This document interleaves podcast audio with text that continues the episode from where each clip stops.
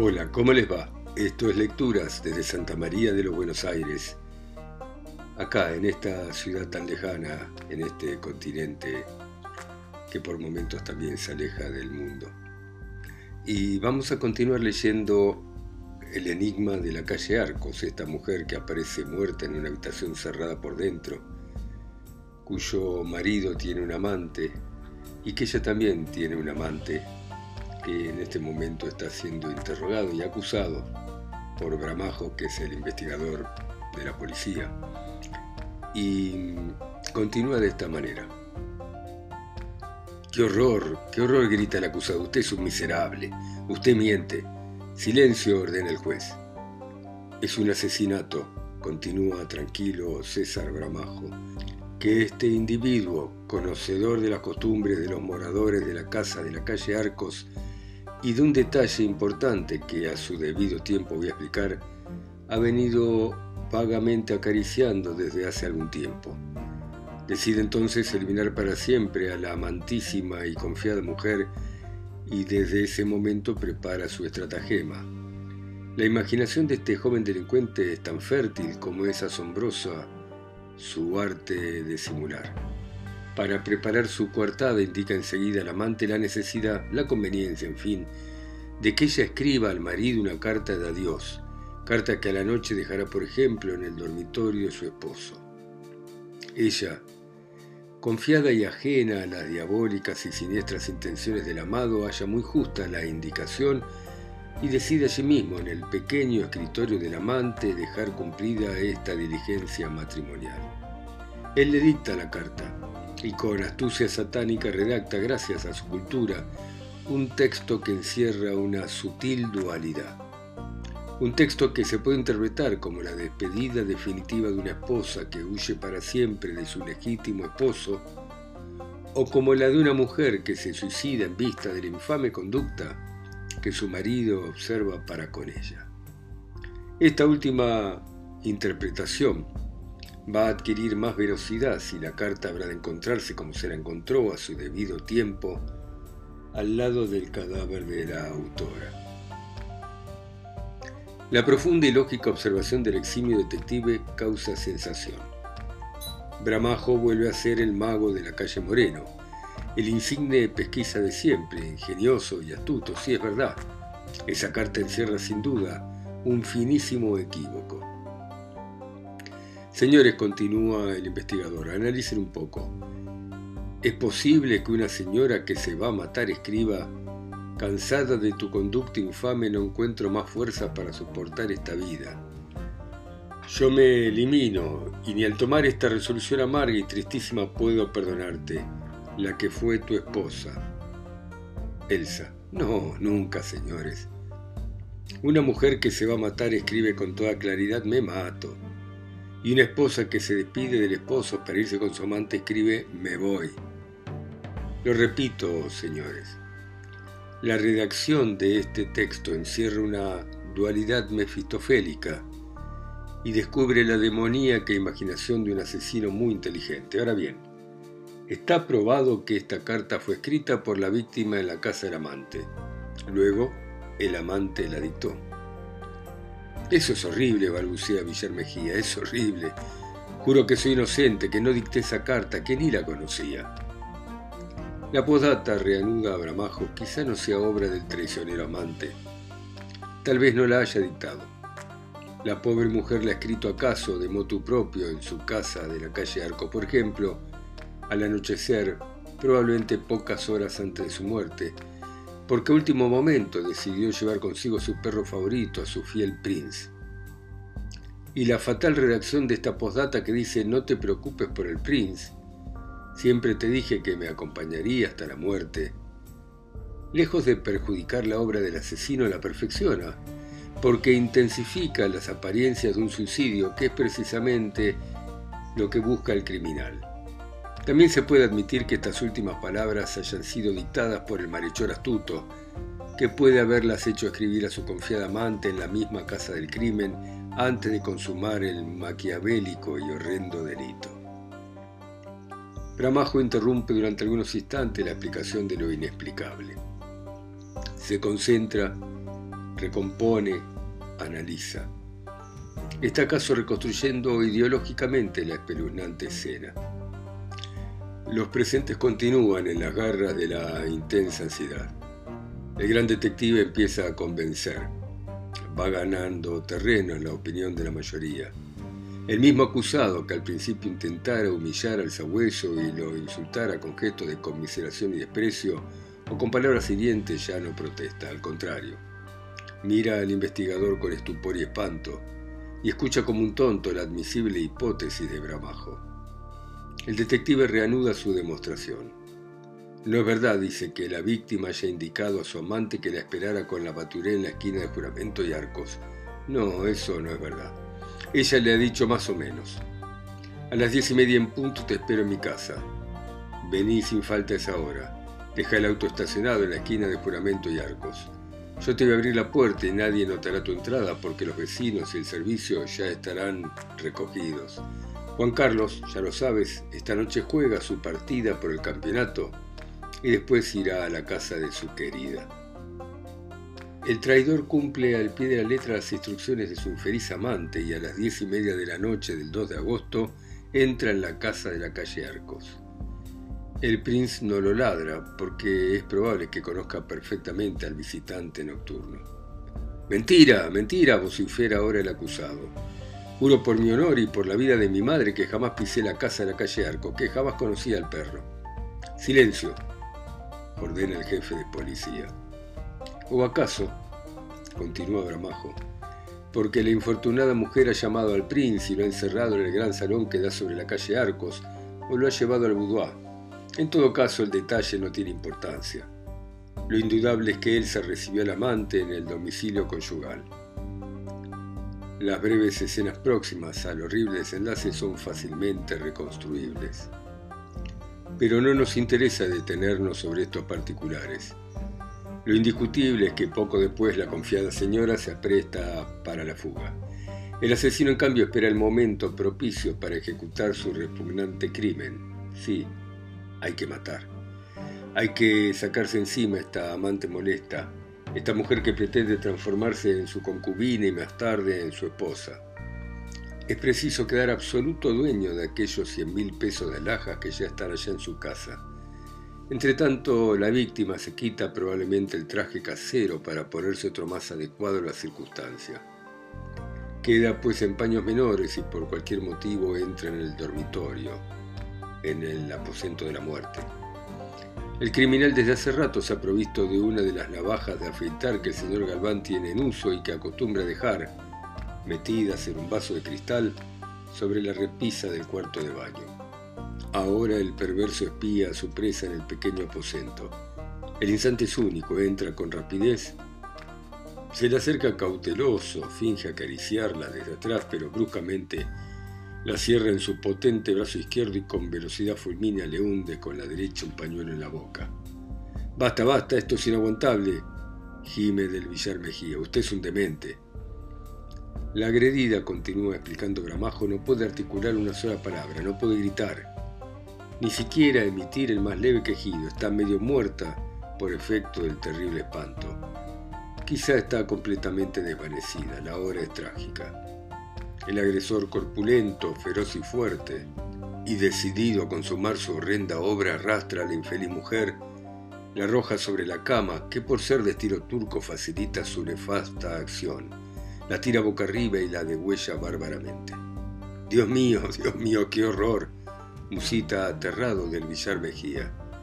Lo demás, asegura tranquilamente Bramajo, es cuestión secundaria.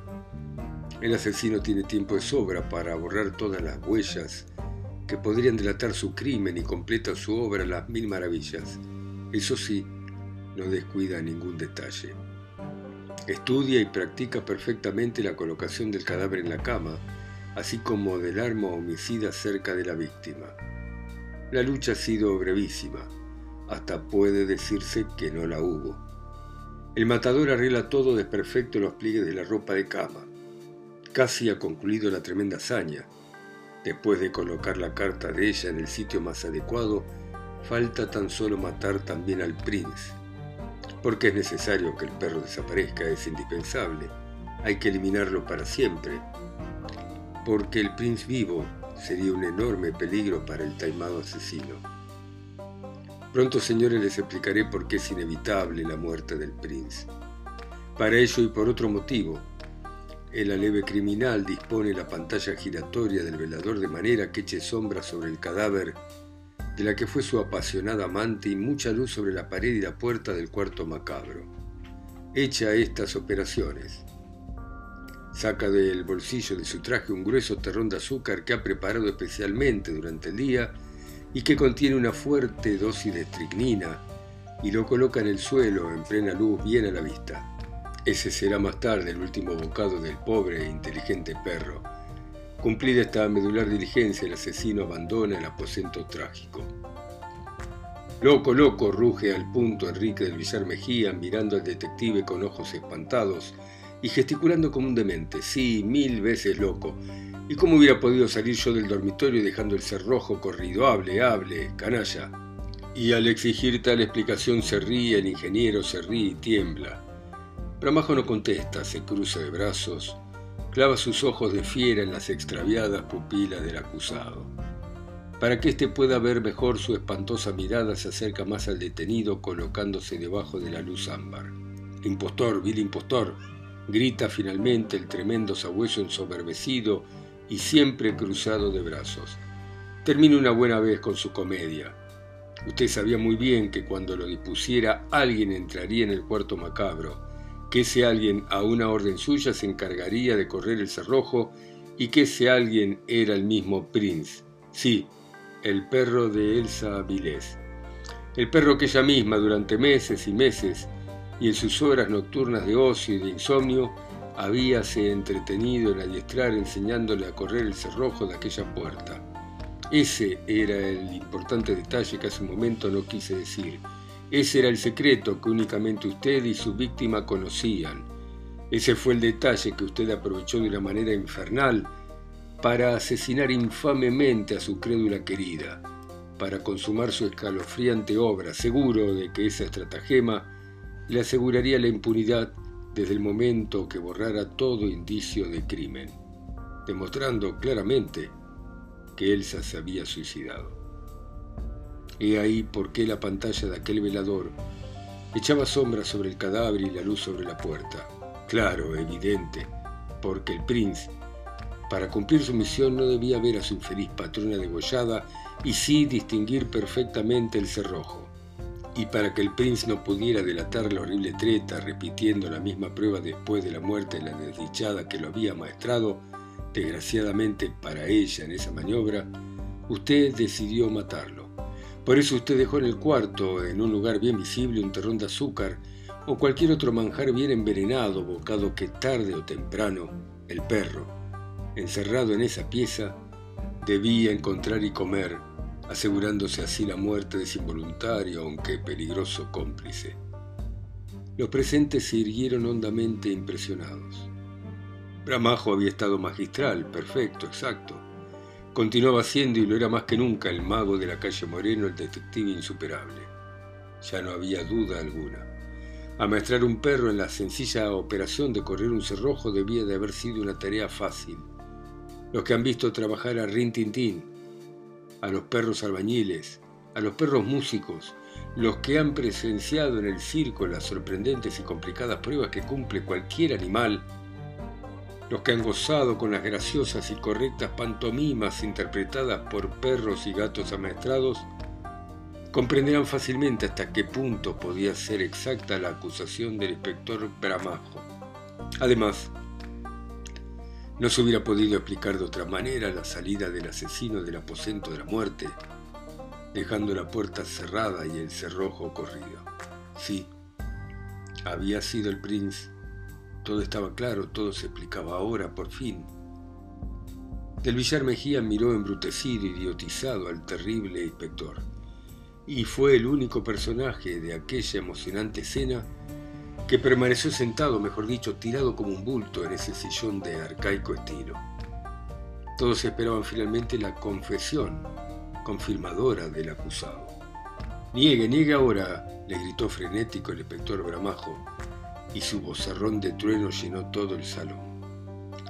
Pero sucedió lo inesperado, porque al punto se oyó en aquella imponente y severa cámara policíaca como el granido de una lechuza, algo sobrehumano. Fue una vibrante, clamorosa y larga carcajada. El que así se había reído, si risa se le hubiera podido llamar esa especie de extraño alarido, había sido el joven ingeniero. Sí, Enrique del Villar Mejía, el acusado, el presunto degollador de su amante, el supuesto mefitofélico creador de coartadas increíbles. Y cuando hubo terminado aquella crispante manifestación de lúgubre hilaridad, canturrió con voz natural al tiempo que su rostro producía muecas estrafalarias. Nadie sabrá nunca cómo cerrar esa puerta. Nadie sabrá nunca cómo cerrar esa puerta y emitió enseguida otra carcajada interminable, horrible, destemplada. Luego se hirió y emprendió alrededor del mismo sillón una incongruente danza rítmica, epiléptica, grotesca, siempre canturreando nadie sabrá nunca cómo cerrar esa puerta. Los presentes comprendieron horrorizados lo que estaba pasando. Enrique del Villar Mejía había perdido el juicio. Hay espectáculos, más sombríos que el de la muerte. 7. Un velo sobre el enigma. La inesperada locura de Enrique del Villar Mejía vino a complicar más que nunca el enredo indescifrable. Desde ese triste momento el enigma de la calle Arco se convirtió para muchos en un impenetrable arcano y para otros en un monstruoso error judicial. Según estos últimos no había existido crimen, se trataba de un suicidio, algo espectacular rodeado de apariencias engañosas, pero suicidio y nada más. Los médicos forenses tampoco estuvieron contentos con las apreciaciones acerca de las causas que motivaron la alteración mental del joven ingeniero. Mientras unos aseguraban que del Villar Mejía había enloquecido debido al miedo experimentado al constatar que su horrible crimen había sido descubierto, otros admitieron que las fuertes emociones sufridas por el desdichado amante, desde el día de la trágica muerte de la muy amada hasta la explicación de lo inexplicable, habían aniquilado de tal manera su sistema nervioso y su moral que la demencia debía haberse producido por efecto de una especie de anemia cerebral.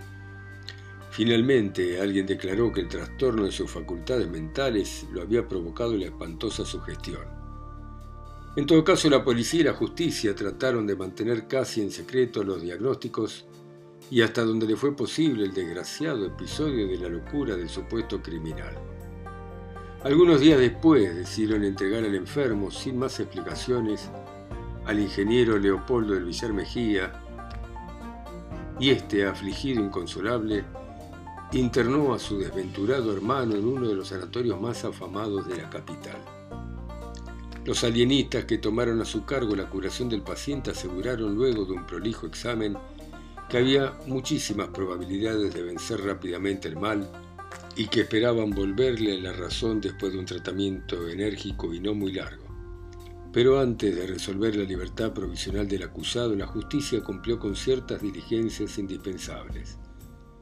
Encarnación Villalta, Genaro Espadani, Lolita Armiñez, el chofer Fernández y el mismo Juan Carlos Galván fueron sometidos por el juez del crimen a nuevos y minuciosos interrogatorios, con el propósito de establecer a ciencia cierta si en realidad el Prince había sido amaestrado por la extinta o por cualquier otra persona de la casa en la maniobra de correr el cerrojo existente en la puerta del dormitorio de la víctima. Todos estuvieron perfectamente de acuerdo en manifestar que semejante hipótesis carecía en absoluto de fundamento y que el hecho era poco menos que imposible. Al perro, según los interrogatorios anteriores, se lo ataba siempre a las 8 de la mañana y no se lo soltaba hasta las 8 de la noche. Muchas veces durante el día la señora le prodigaba caricias, porque le tenía cariño, pero jamás lo soltaba ni permitía que otros lo hicieran. La declaración textual de Encarnación Villalta, confirmada por la mucama y el jardinero, fue la siguiente. La niña lo quería muchísimo al pobre Prince, pero jamás le permitía la entrada en las habitaciones de la casa, apenas si le daba permiso para estar un rato de noche en el pequeño comedor. El señor Galván confirmó que al regresar a su casa a cualquier hora de la noche, lo había encontrado siempre suelto en el jardín o vigilando desde la galería echado cerca de su casilla. Idéntica declaración hizo el jardinero y el chofer Fernández. La cocinera, Encarnación Villalta, ratificó que ella, mujer de sueño muy liviano, tuvo siempre oportunidad de oír al príncipe ladrar a cualquier hora de la noche en el jardín, en la galería o en el patio. Además aseguró que su patroncita, si se hubiera entretenido en semejante juego absurdo e inadmisible, no hubiera tenido ningún motivo para mantener en secreto la singular habilidad del perro. Ninguna otra persona de la casa hubiera podido dedicarse a semejante tarea, porque el único cerrojo que existía en la finca de la calle Arcos era el que en mala hora había hecho colocar en la puerta de su dormitorio la señora de Galván. Finalmente, el príncipe había sido traído a la casa por el señor siendo todavía un cachorro cuando tenía unos tres meses. El juez del crimen resolvió ordenar un nuevo examen de la famosa puerta con el objeto de comprobar si ésta, cerca del cerrojo, presentaba vestigios de las raspaduras o rayas que las uñas del perro, en sus presuntos numerosos ensayos tendientes a perfeccionarle en el adiestramiento de correr el cerrojo mencionado, hubiera tenido que dejar indefectiblemente sobre la madera. Dicho examen, practicado por peritos idóneos y provistos de lupas, dio un resultado absolutamente negativo. A los postres, en las esferas policiales tomó cuerpo la presunción, por no decir la certeza de que lo aseverado por Bramajo no pasaba los límites de una brillante hipótesis. El sabueso con su sensacional explicación, había evidenciado una vez más su elogiable sagacidad, su privilegiado instinto de eximio detective, pero no la culpabilidad de Enrique del Villar Mejía, ni mucho menos cómo había podido salir el asesino del cuarto de la muerte. El más convencido de la absoluta inocencia del ingeniero fue el mismo Suárez Lerma. Según él, la acusación de Bramajo era absurda, desde todo punto de vista y su imaginaria reconstrucción del crimen, una burda, grotesca y teatral patraña policial. Bueno, muy bien. Dejamos por ahora acá este relato que se va poniendo cada vez más interesante, porque pareciera que Bramajo no tiene razón, ¿no? Pero bueno, no sabemos. Vamos a seguir mañana ustedes escuchando en sus países, ciudades, continentes o islas mi voz acá lejos, en Santa María de los Buenos Aires. Chao. Hasta mañana.